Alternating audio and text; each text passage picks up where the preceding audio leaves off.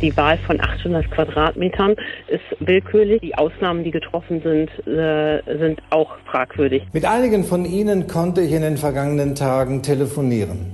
Ihnen allen gilt meine Hochachtung. Eins ist schon ein sehr schöner Wert, aber schon ab 1,1 würde es beginnen, kritisch zu werden. Das sind unsere Themen heute, dazu die aktuellsten Entwicklungen in Nordrhein-Westfalen. Mein Name ist Helene Pawlitzki. Hallo.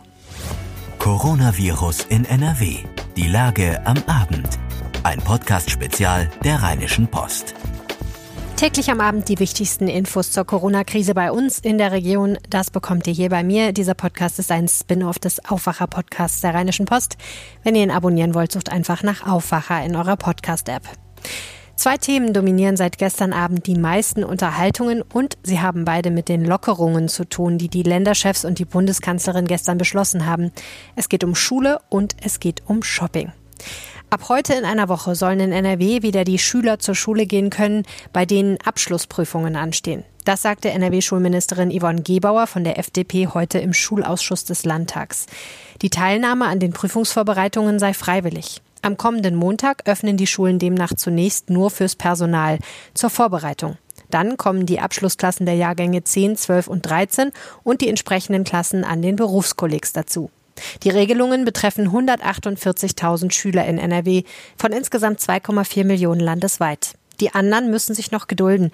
Wenn es die Infektionszahlen zulassen, sollen in NRW ab dem 4. Mai auch Viertklässler wieder zur Schule dürfen. Die weiteren Details dazu findet ihr auf RP Online.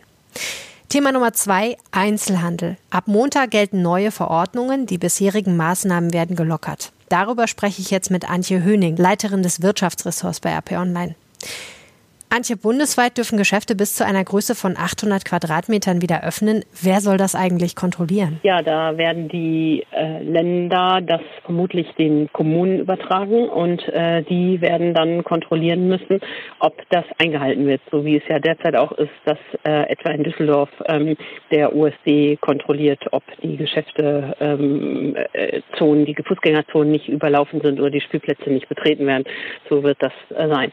Das größere Problem ist allerdings ähm, diese willkürliche Festsetzung dieser Quadratmeterzahl. Die Einzelhandelsverbände sind wahrscheinlich nicht begeistert. Ne?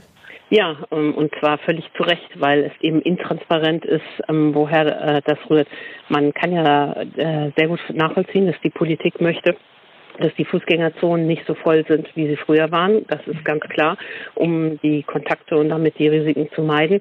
Aber die Wahl von 800 Quadratmetern ist willkürlich ähm, und die Ausnahmen, die getroffen sind, äh, sind auch fragwürdig. Ähm, ich kann da sehr gut nachvollziehen, dass Branchenverbände sagen, es kommt noch nicht auf die Quadratmeterzahl an, sondern auf das Hygiene-, Zugangs- und Abstandskonzept, was wir realisieren. Das finde ich sehr nachvollziehbar von der Wirtschaft. Zielen diese 800 Quadratmeter denn irgendwie auf Shopping-Malls oder so?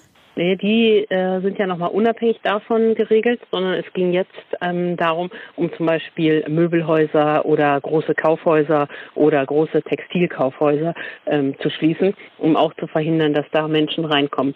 Zu allem Überfluss äh, darf jedes Land noch selber äh, vorgehen bei der Frage, dürfen sich Geschäfte verkleinern. Also es ist ja gesagt worden, Geschäfte, die eine Verkaufsfläche von weniger als 800 Quadratmeter haben, dürfen öffnen. Und jetzt haben Hamburg und Niedersachsen in Aussicht gestellt, wenn ähm, ein großes Geschäft sich verkleinert durch Stellwände, Abtrennung von Etagen und dergleichen, wäre das auch zulässig, dass es öffnet. Herr Laumann hat aber gerade um 14.30 Uhr in der Pressekonferenz gesagt, Nordrhein-Westfalen werde nicht zulassen, dass Geschäfte, die größer sind, sich eine Verkaufsfläche von 800 Quadratmetern beschränken und dann die Pforten öffnen. Wird also, da wird also ein Flickenteppich zugelassen, ähm, was für die Akzeptanz sicher sehr schwierig ist. Wenn man der Bevölkerung und der Wirtschaft Einschränkungen zumutet, tragen die das gerne mit. Wenn sie die epidemiologische ähm, Notwendigkeit dafür sehen. Aber wenn das eine Land das so macht und das andere Land das anders macht, dürfte es schwer sein, das zu argumentieren. Du hattest ja gerade schon die Ausnahmen angesprochen. NRW geht da ja auch nochmal einen Sonderweg. Also es gibt bundesweite Ausnahmen. Autohäuser, Fahrradgeschäfte, Bücherläden dürfen öffnen. Es kommen aber auch in NRW noch Einrichtungsläden und Babyfachgeschäfte dazu. Gibt es irgendwelche Erkenntnisse dazu? Warum ausgerechnet diese beiden Branchen? Ich würde sagen, erfolgreiche Lobbyarbeit. Nein, in der Sache ja natürlich nicht. Ähm, natürlich äh, Babyfachmärkte, die verkaufen ja Möbel und Kinderwagen, ähm, also nichts, was zwingend für den täglichen Bedarf da ist. Wieso die jetzt aufmachen dürfen und äh, Möbelgeschäfte nicht, ähm, erschließt sich ähm, mir auch nicht. Die Geschäfte sollen ja, damit sie öffnen dürfen, unter anderem auch Hygieneauflagen erfüllen. Was erwartet uns als Kunden? Na, ich denke, ähm, da haben wir die letzten Wochen gut üben können beim Anstehen, dem täglichen äh, im Supermarkt äh, oder im Getränkemarkt. Ähm, die werden äh, regeln, dass nur eine bestimmte Anzahl von Kunden im Markt ist und zwar so viele, dass auch ein Abstand halt möglich ist. Es wird da Aufkleber vor den Kassen geben, um da die Abstände einzuhalten. Ähm, das haben wir und der Handel ja in den letzten Wochen gut geübt. Da wird es auch äh, genauso ablaufen. Problematisch wird ja noch die Frage der, des Mundschutzes. Das wird ja jetzt empfohlen, zum Beispiel im öffentlichen Nahverkehr, den zu benutzen. Die hätten den mh, hm, wahrscheinlich auch gerne zwangsverordnet. Allerdings äh, ist äh, Deutschland ja nicht in der Lage, seine Bevölkerung ausreichend mit Mundschutz auszurüsten wenn jetzt alle anfangen, sich Mundschutz zu kaufen, nehmen sie damit noch dem medizinischen Personal oder auch dem alten Pflegepersonal, das diese Hilfe natürlich dringend braucht, die ähm, wichtigen Arbeitsmaterialien weg. Auch da hat Deutschland, macht Deutschland keine sehr überzeugende Figur. Aber nach Stand jetzt wird es ja äh, keine, noch keine Pflicht geben, die Dinge in den äh, Läden ähm, zu tragen. Vielen herzlichen Dank, Antje Höning. Gleich sprechen wir über eine besondere Zahl, die R-Zahl. Sie besagt, wie viele Menschen sich anstecken, wenn jemand mit Corona infiziert ist. Weshalb sie eine besondere Rolle bei der Pandemiebekämpfung spielt, darüber reden wir gleich. Vorher eine Botschaft von unserem Sponsor. Diese Episode wird euch präsentiert von der Stadtsparkasse Düsseldorf. Wusstet ihr, dass ihr viele Services wie zum Beispiel Geld überweisen, den Kontostand abfragen oder einen Dauerauftrag einrichten, auch telefonisch oder online erledigen könnt? So helft ihr mit, soziale Kontakte zu minimieren und die Verbreitung des Virus einzudämmen. Gemeinsam kommen wir durch die Krise. Und jetzt die Nachrichten. Das ist die Lage am Donnerstag, dem 16. März 2020 um 16 Uhr. In NRW gibt es mit Stand heute Vormittag 28.000 bestätigte Fälle. 760 Menschen sind in NRW an den Folgen einer Covid-19-Erkrankung gestorben. Knapp 16.000 Menschen wurden als genesen registriert. Die Verdoppelungszeit hat sich auf 18 Tage erhöht. So lange dauert es aktuell, bis sich die infizierten Zahlen verdoppeln. Immer die aktuellsten Zahlen und Nachrichten findet ihr in unserem Live-Blog auf RP Online. Ab heute müssen Krankenhäuser mit Intensivbetten täglich bis 9 Uhr ihre aktuellen Kapazitäten an das Intensivregister der Deutschen Interdisziplinären Vereinigung für Intensiv- und Notfallmedizin melden, wie diese mitteilte. Damit trat eine Anordnung von Bundesgesundheitsminister Jens Spahn von der CDU in Kraft. Gemeldet werden sollen unter anderem die Zahl der belegten Betten, der insgesamt belegbaren Betten sowie eine Einschätzung dazu, wie viele Neuaufnahmen in den kommenden 24 Stunden möglich wären. Das soll der Politik bei Entscheidungen helfen. Für das Gastgewerbe wurden bislang keine Lockerungen der Maßnahmen beschlossen. Die DEHOGA NRW zeigt sich darüber enttäuscht. Der Hotel- und Gaststättenverband unterstreicht seine Forderung nach einem Rettungspaket für das Gastgewerbe sowie einer reduzierten Mehrwertsteuer für Essen. Die Kirchen in Deutschland hoffen auf Lockerungen der Beschränkungen auch für Gottesdienste. Die evangelische Kirche in Deutschland und die katholische Bischofskonferenz äußerten sich vor einem Treffen mit der Bundesregierung am Freitag in Berlin zuversichtlich. Bundeskanzlerin Angela Merkel hatte gestern betont, dass Bund und Länder das Gespräch mit den Kirchen suchten und wüssten, Zitat, dass wir gemeinsame Lösungen finden müssen. Die katholische Kirche plane in das Gespräch einen Vorschlag für Religionsausübung unter Infektionsschutz einzubringen. Die Landesregierung Nordrhein-Westfalen hält am Kommunalwahltermin am 13. September fest. Vizeregierungschef Joachim Stamm von der FDP sagte, Stand jetzt ist das so, dass wir daran festhalten. Klar sei dabei auch, dass es die Möglichkeit geben müsse, einen fairen Wahlkampf zu führen. Leere Regale deuten in einigen Supermärkten immer noch darauf hin, dass viele Kunden Hamsterkäufe machen. Das Psychologische Institut der Universität Heidelberg führt aktuell eine Studie zum Einkaufsverhalten während der Krise durch. Teilnehmen könnt ihr über einen Link auf RP Online. Ihr findet ihn in unserem Live-Blog mit dem Zeitstempel 11.35 Uhr. Der Landessportbund NRW rechnet damit, dass der organisierte Sport noch länger ausfallen wird. Das sagte Stefan Klett, Präsident des LSB unserer Redaktion. Es komme aber auf die Sportart an. Eine Läufergruppe könne wohl eher trainieren als Sportarten mit viel Körperkontakt.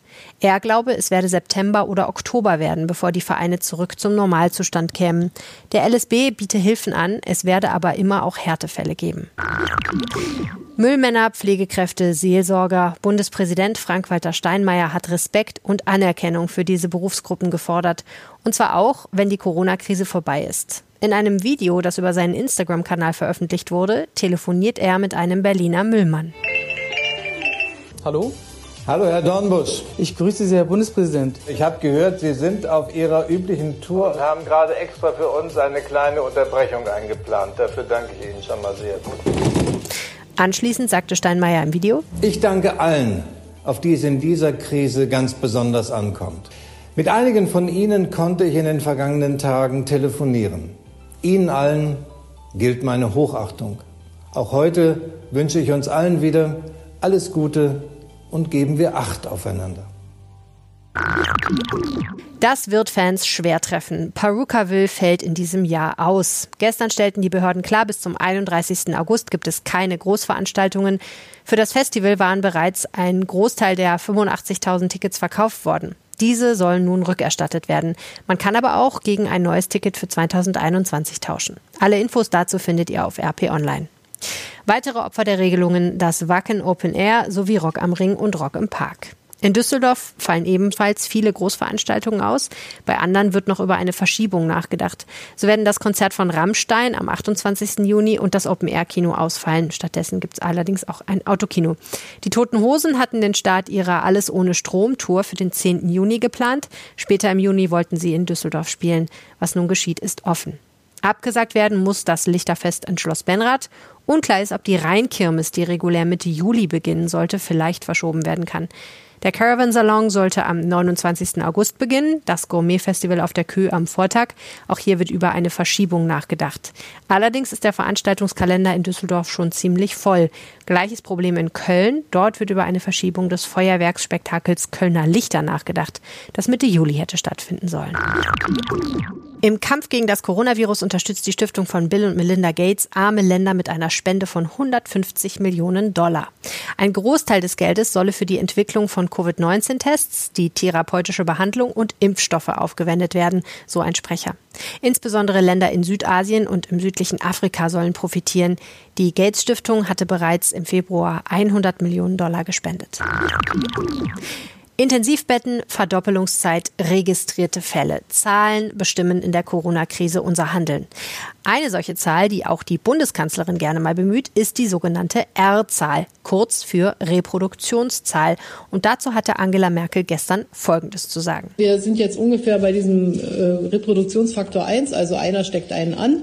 Schon wenn wir darauf kommen, dass jeder 1,1 Menschen ansteckt, dann sind wir im Oktober wieder an der Leistungsfähigkeit unseres äh, Gesundheitssystems mit den äh, angenommenen Intensivbetten. Wenn wir 1,2, also jeder steckt 20 Prozent mehr, 1,2 an, also von fünf Menschen steckt einer zwei an und vier ein. Dann ähm, kommen wir im Juli schon an die Belastungsgrenze unseres Gesundheitssystems und bei 1,3. Das hört sich nicht viel. Wir kommen von vier, fünf Ansteckungen, drei bis fünf Ansteckungen. 1,3 sind wir im Juni an der Belastungsgrenze unseres äh, Gesundheitssystems. Daran sehen Sie also, in welch kleinem Spielraum wir uns aufhalten. So, nur Bahnhof verstanden. Mein Kollege Philipp Jakobs weiß mehr. Erklär mir doch mal, was ist die R-Zahl? Ja, im Prinzip ist es eigentlich ganz einfach. Also sie gibt an, wie viele Menschen ein Infizierter im Durchschnitt ansteckt. Also R0 gleich 2 bedeutet, einer infiziert zwei weitere. Das klingt jetzt erstmal nicht so, als hätte man darauf einen großen Einfluss, oder doch? Äh, doch, man hat darauf schon einen Einfluss. Ähm, und zwar in dem Sinne, dass man ähm, Maßnahmen ähm, zur Eindämmung des Virus macht. Also das bedeutet das, was wir ja jetzt alles schon gemacht haben oder die Bundesregierung gemacht hat ähm, Kontaktverbote und man darf sich nicht mit weniger Leuten treffen etc. Ähm, wenn man sowas auferlegt, senkt man diesen R0-Wert. Das heißt, das ist ein Wert, der hat nichts mit dem Virus intrinsisch zu tun, sondern es ist eigentlich ein statistischer Wert. Genau, es ist ein rein statistischer Wert, exakt. Ja. Was wissen wir denn darüber, wie hoch die R-Zahl bei Corona aktuell in Deutschland ist? Äh, sie liegt derzeit äh, genau bei eins. Also in manchen Re Regionen ist der Wert ein klein bisschen höher, in manchen Regionen ein klein bisschen niedriger, aber summa summarum liegt er gerade bei 1. Das heißt, eine Person, die Corona hat, steckt auch eine weitere Person an. Genau. Okay. Und was würden wir uns wünschen für die R-Zahl?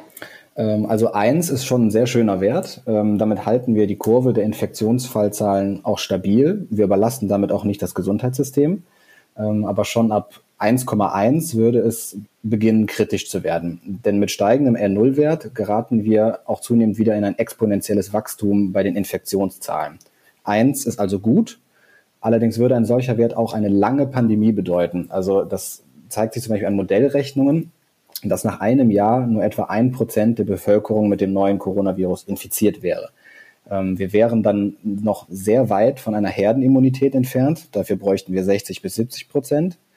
Um die Pandemie schneller zu beenden, müssen wir die Reproduktionszahl also noch weiter senken, also unter eins. Okay, also es gibt im Prinzip zwei Richtungen. Das eine ist, wenn die, wenn die R-Zahl höher wäre, dann würde das auch bedeuten, dass sich die Krankheit schneller verbreitet, was auch dazu führen würde, dass es schneller zu dieser sogenannten Herdenimmunität kommen würde.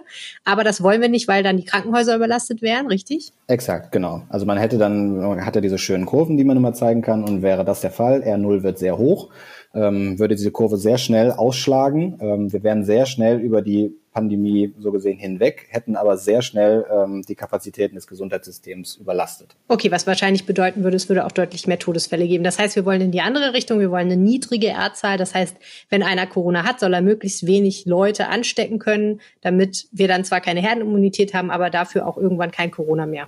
Genau. Okay, da bin ich ja mal gespannt, wie das wird. Vielen Dank, Philipp Jakobs. Sehr gerne. Wenn ihr eine Frage habt rund um die Corona-Krise, schickt mir gerne eine WhatsApp. Auch als Sprachnachricht ist das möglich. Die Telefonnummer lautet 0171 90 38 099.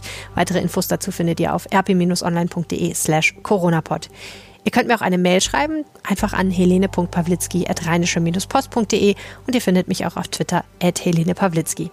Das war Coronavirus in NRW, die Lage am Abend. Wenn euch das Format gefällt, empfiehlt es gerne weiter. Abonniert den Aufwacher-Podcast in eurer Podcast-App und lasst uns ein paar Sterne zur Bewertung da. Oder schließt ein RP Plus-Abo ab. Das findet ihr unter rp-online.de slash Aufwacher-Angebot. Und im Aufwacher erfahrt ihr auch morgen früh die wichtigsten Infos zur Nachrichtenlage. Auch in unserem Live-Blog auf RP Online könnt ihr euch zur Corona-Krise informieren. Bis morgen und bleibt gesund. Ciao. Mehr bei uns im Netz www.rp-online.de